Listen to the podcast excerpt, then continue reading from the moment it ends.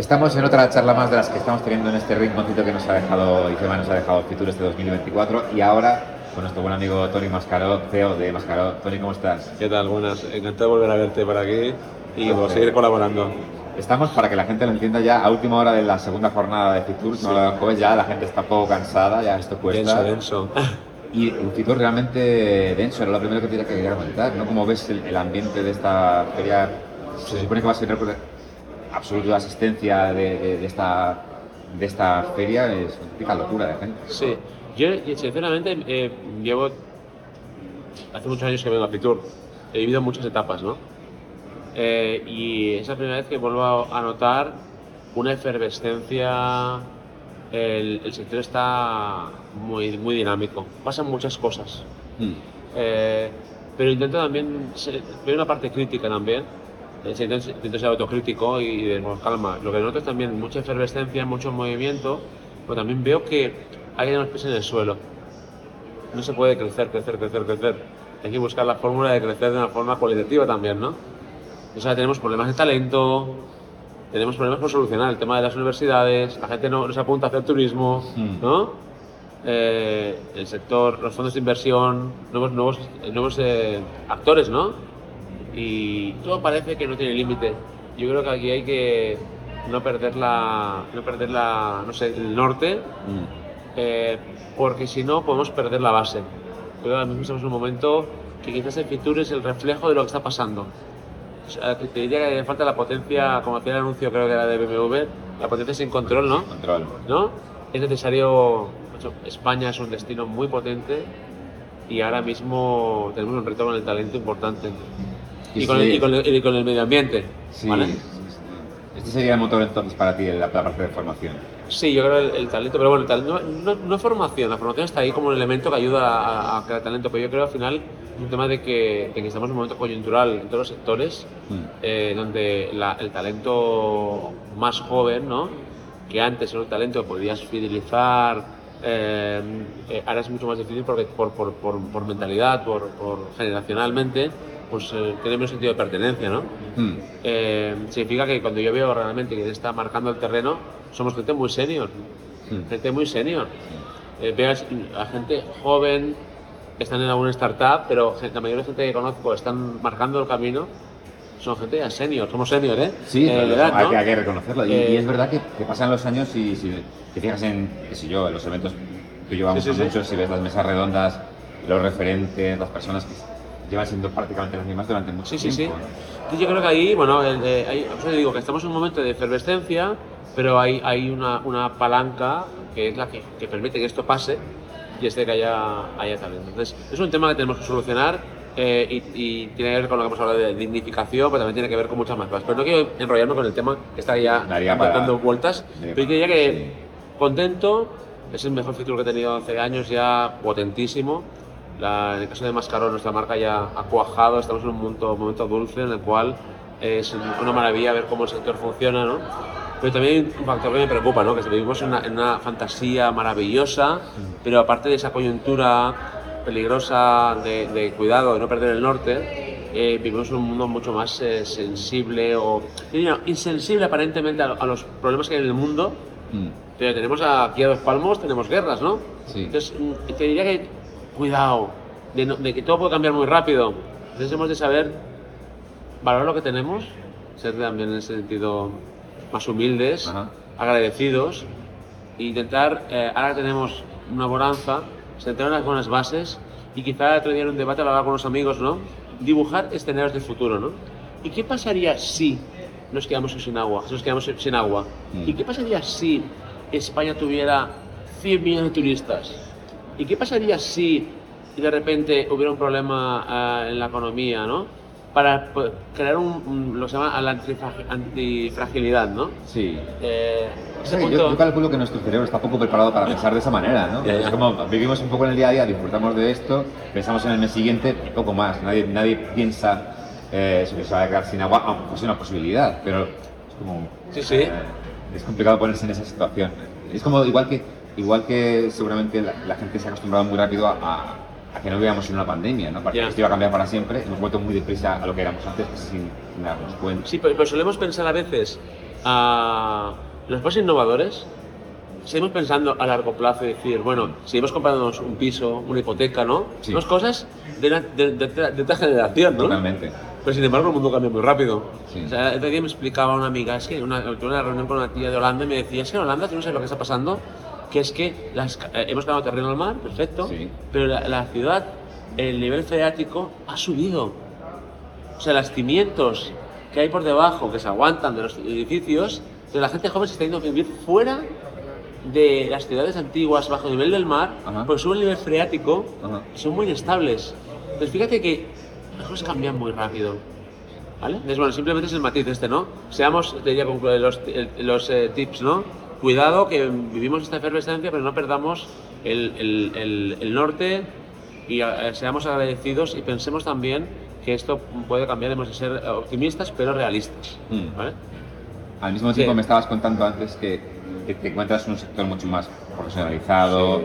Mucho más exigente en lo tecnológico, que también puede ser bueno en vuestro caso, ¿no? Que ya no es, ya, la gente ya no traga cualquier cosa o no compra cualquier cosa, sino que estamos más pendientes. Esto es bueno, entiendo. Sí, bueno, claro, el- el- también el principio de este Fitur ya sería como el Fitur de, de- en el cual se juntan muchas cosas, pero noto un nivel, un nivel de profesionalidad, de madurez del sector, tanto por un lado los clientes han vuelto mucho, mucho más exigentes y saben distinguir mucho más rápidamente qué aporta y qué no aporta, Mm. ¿no? Es como dice el Murdoch decía eso, ¿no? De que cuando baja el agua se ve quién no lleva bañador, ¿no? Ahora ya no puedes ir sin bañador, ¿vale?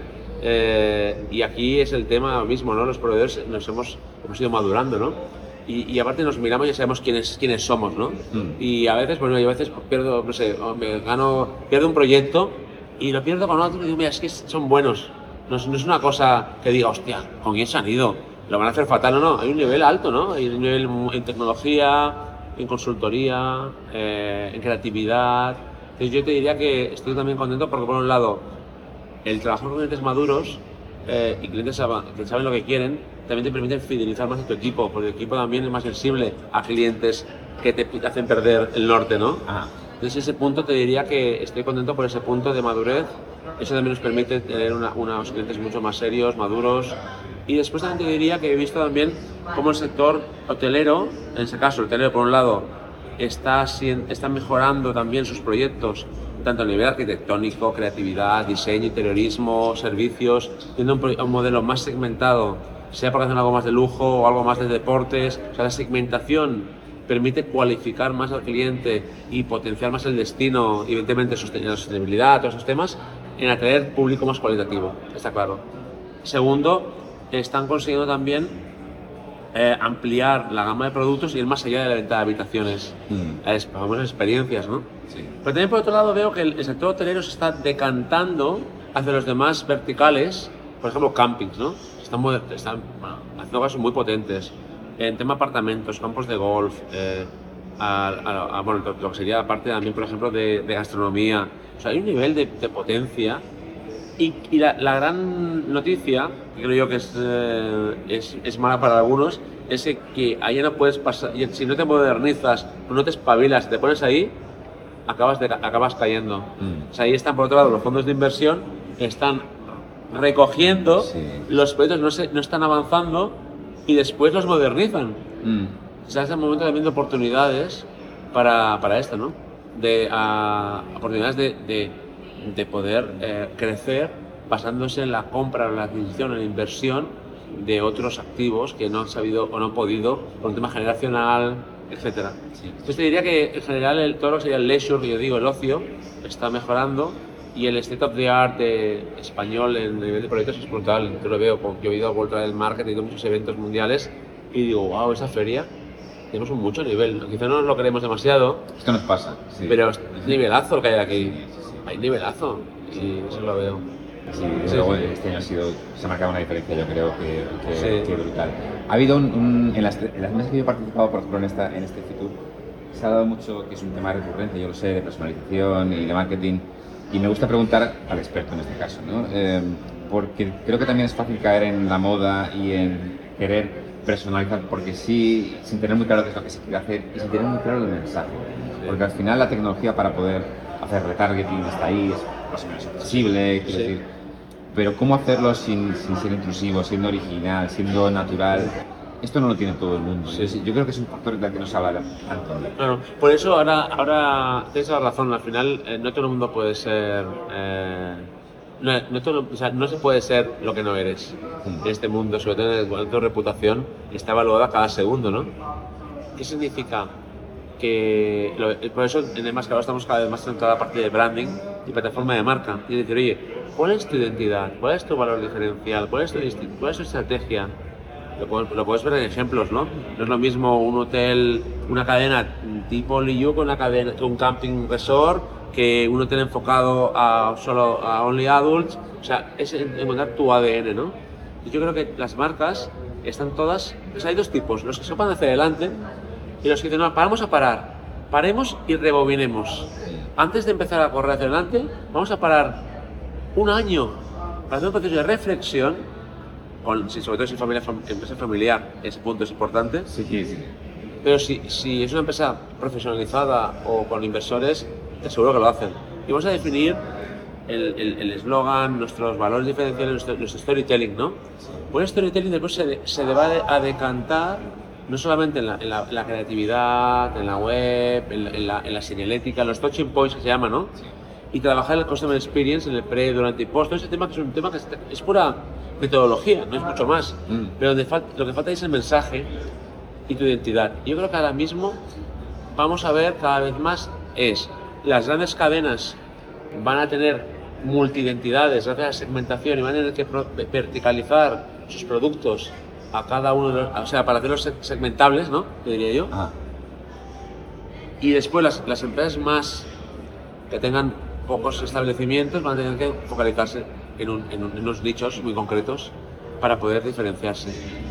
Y, y también es verdad que no vale eh, para todos el mismo mensaje. No todo puede ser cools, modernos. O sea, hay que buscar una identidad distintiva que ahí no es fácil.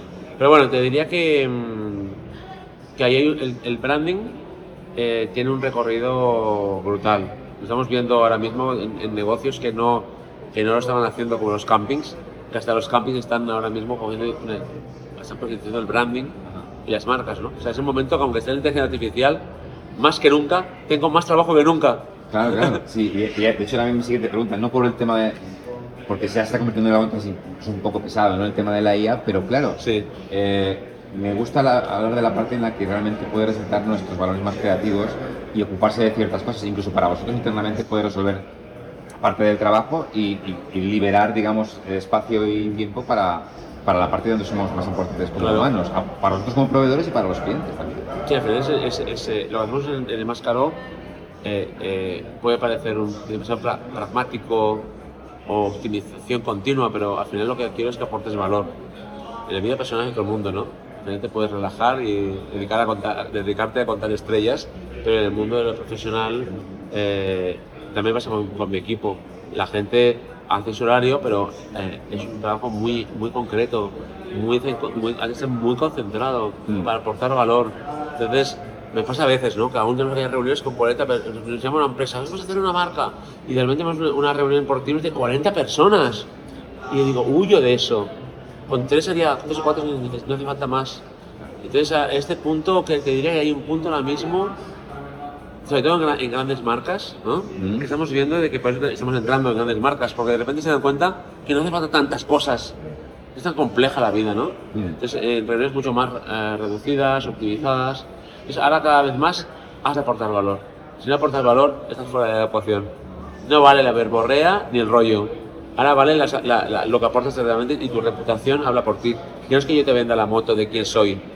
Eh, hay que ser bueno y parecerlo, pero hay que serlo. Entonces dirías que, viendo lo que, viendo lo que comentábamos antes, ¿no? de, que, de que los referentes siguen siendo parecidos, dirías que los hoteleros han ido evolucionando y entendiendo esta parte del storytelling, de- del branding, más que el hecho de que haya llegado una nueva generación de hoteleros que ha llegado ya con esa idea. ¿O son las dos cosas?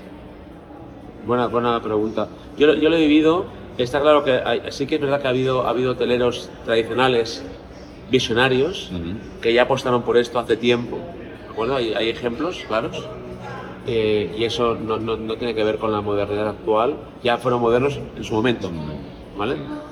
Pero la gran mayoría pues iban a lo, a lo- al a, a sota caballo y rey, ¿no? Vamos a decir así.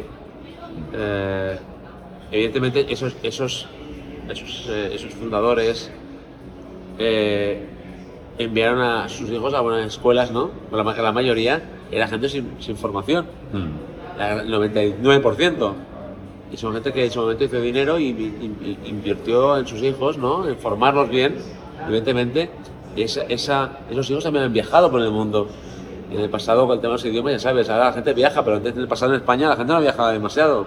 Han visto mundo, han conocido gente y, han visto que el mundo se mueve de forma diferente. Entonces han integrado estrategias eh, más, más modernas, porque aparte el, el acceso a la formación, el acceso a la cultura, por acceso a poder escuela de negocios y saber cómo trabaja una empresa en Estados Unidos que consigue hacer una franquicia de 100 o de 2.000 o de 5.000 restaurantes, algo tienen que enseñarnos, ¿no? Si El acceso a eso ha, ha permitido que se ha democratizado el conocimiento hacia, hacia los nuevos propietarios y que han permitido fichar o contratar a gente muy válida que ha permitido ejecutar estas, estrate- estas estrategias. Y está clarísimo que tiene que ver con esto. Tiene que ver con, con que siempre hay el, el- el- el- fundador innovador que ya lo hizo hace tiempo y no le ha hecho falta ir a ninguna universidad para poder hacerlo, porque ha viajado con un tío astuto, curioso, con ideas, Mm. pero ahora la, la- la innovación ya es metodología, ya hay procesos de innovación que están procedimentados. Significa que, mm, aunque no tengas curiosidad, la metodología te obliga a tener la- el proceso de investigación, de validación, de ver qué hace el mercado, de estudiar eh, tu competencia, de sacar buenas oportunidades de mercado, de ver cómo lo hace uno igual que tú en México o en Estados Unidos y a lo mejor inspirarte en él. O sea, ahora no hace falta ser tan original como parece, cuando mucha, la rueda está inventada. ¿Vale? ¿Entiendes, no? Lo que dice muchas veces copia, pero no. Esperemos que se puede copiar y. eh, tiene como una, especie de, de- de- de mala fama la palabra copiar. Sí. No, yo pienso que la, que la copia es que aparte, eh, hoy en día la- la- el, el truco para mí ya no es el- el- las ideas, sino es ejecutarlas. Ideas hay muchas. Mm. Incluso si le dices a ChatGPT de ideas, te da muchas también. Y podemos estar tomando una cerveza con mil ideas. Pero la ejecución, y hoy en día el éxito tiene que ver con la complejidad. A ser, a ser tenaz, esforzarse, ¿no? Sí. Y, ca- y cuidar cada detalle. La persistencia marca la pasión. Y una cosa que mm, eso me escapé, porque eso es interesante, cuando hice la mesa redonda que invitaba, me acuerdo, a, a, a- a la- a- bueno, a- a varios hoteleros del sector ya reconocidos, invitaba... ¿Fue en el- en TIS? Sí, fue en el, en el TIS, invitaba a Quique, invitaba mm, a Diego, Mm. invitaba también a Juan Serra, me acuerdo. Detecté algo muy interesante, que es ese punto que tenían una pasión por lo que hacían. No eran directivos, gestores, Mm. que puede serlo, ¿eh? En otras empresas hay gestores. Era gente apasionada por lo que hacían. Eso me gustó mucho, ese detalle, la pasión. Y después una cosa que dijo también Juan Serra, eso del Only You, era también Only You para afuera, que en vez del trabajador. También noto que cada vez más las empresas están haciendo campañas o proyectos internas. Eh, Son de- dos, dos cosas que he aprendido este año también, ¿no? Ese enfoque hacia la organización y segundo, el, el que realmente hace falta gente con pasión. Hablaba más que si de, de líderes emocionales que de gestores. Sí. Lo que no dice que no seamos gestores, ¿no? pero que tienen ese factor que, que además debe estar en la personalidad, no creo que sea algo fácil de, de aprender. Una cosa más, Tony, ¿cómo visualizas el resto del año para el sector y para vosotros si, si no nos quedamos sin agua y sin este tipo de cosas? Pero ¿crees que seguiremos celebrando como una victoria el hecho de los, de los récords de millones de visitantes o el sector irá más hacia la calidad? ¿Cómo tú este, este año que, que acaba de empezar realmente? Creo que soy positivo en el sentido de que, de esto va más. Pero si no vamos a hacer la, la calidad, eh, estamos, estamos en un momento realmente España pasan muchas cosas, ¿no? Copa América, ahora en Sevilla los Grammys, ¿no? Ahora eh, Fórmula 1 en Madrid, ¿no? Ah, o sea, wow, España es el destino número uno del mundo. ¿vale? Y eso tiene cosas muy buenas, ¿no? También tiene cosas que son tan buenas, el, el- el equilibrio medioambiental, ¿no? sostenibilidad, el tema de la gentrificación, el tema de la turismofobia. Eh, bueno, hay muchos temas. Hay, Sí, ¿vale? no son, no son pocos problemas. ¿Vale? Son no pocos, ¿no? O sea, cuidado no se nos ropan juguete, vamos a decir así. Hay que, tener, hay que ser conscientes Y la parte buena que empiezo a notar ya, empiezo a notar ya en el mercado una cierta autocrítica o de decir, oye, a mí replantearse cosas, ¿no? También creo yo que hemos de ser capaces de sentarnos y decir, cuidado, esto va muy rápido. ¿Y qué pasa? Que, que antes te podías tener, y digo yo, ¿eh? pues fíjate, en Madrid, Barcelona, en Málaga, en Baleares, es como, to- todo es efervescente, hay mucho, mucha energía, es decir, así, ¿vale? Y ca- cada uno de, estos eh, sparks o de chispas que hay genera ruido también y movimiento Mm. y genera y genera muchas emociones, ¿no? Genera inquietud, genera egos, genera entonces, entonces poner orden a todo esto es, es el, el- creo que hace falta no sé, un plan director o orden de todo esto porque ahora es el momento de eclosión los inversores, los hoteleros, los restauradores. ¿vale? Pues De, de algún, de algún lugar sale el agua, de algún lugar sale el pescado, de algún lugar sale la carne, ¿no? Que eso es bonanza para el sector y para todos. Pero en definitiva, que es que visualiza un futuro, eh, te diría, potentísimo. Yo este verano va a ser brutal. Aparte, después de las, después de las Olimpiadas en, en, eh, en Francia, se espera una decantación de todo. Después de de toda esa gente va a bajar hacia abajo. Baja en España. Baja de España. Eh, y creo que, que bueno, intento ser, soy optimista, pero también soy realista, en el sentido de que todo el mundo hemos de poder gozar de este éxito. todo el mundo. Exacto. Con esa idea, optimismo y sentido común. que Sentido no es- común. que no es poca cosa. Tony, Muchísimas gracias. a ti muchísimas gracias como siempre por tu tiempo y por tu conocimiento. Hablaremos pronto seguramente. pero Gracias. Muchísimas gracias por rato.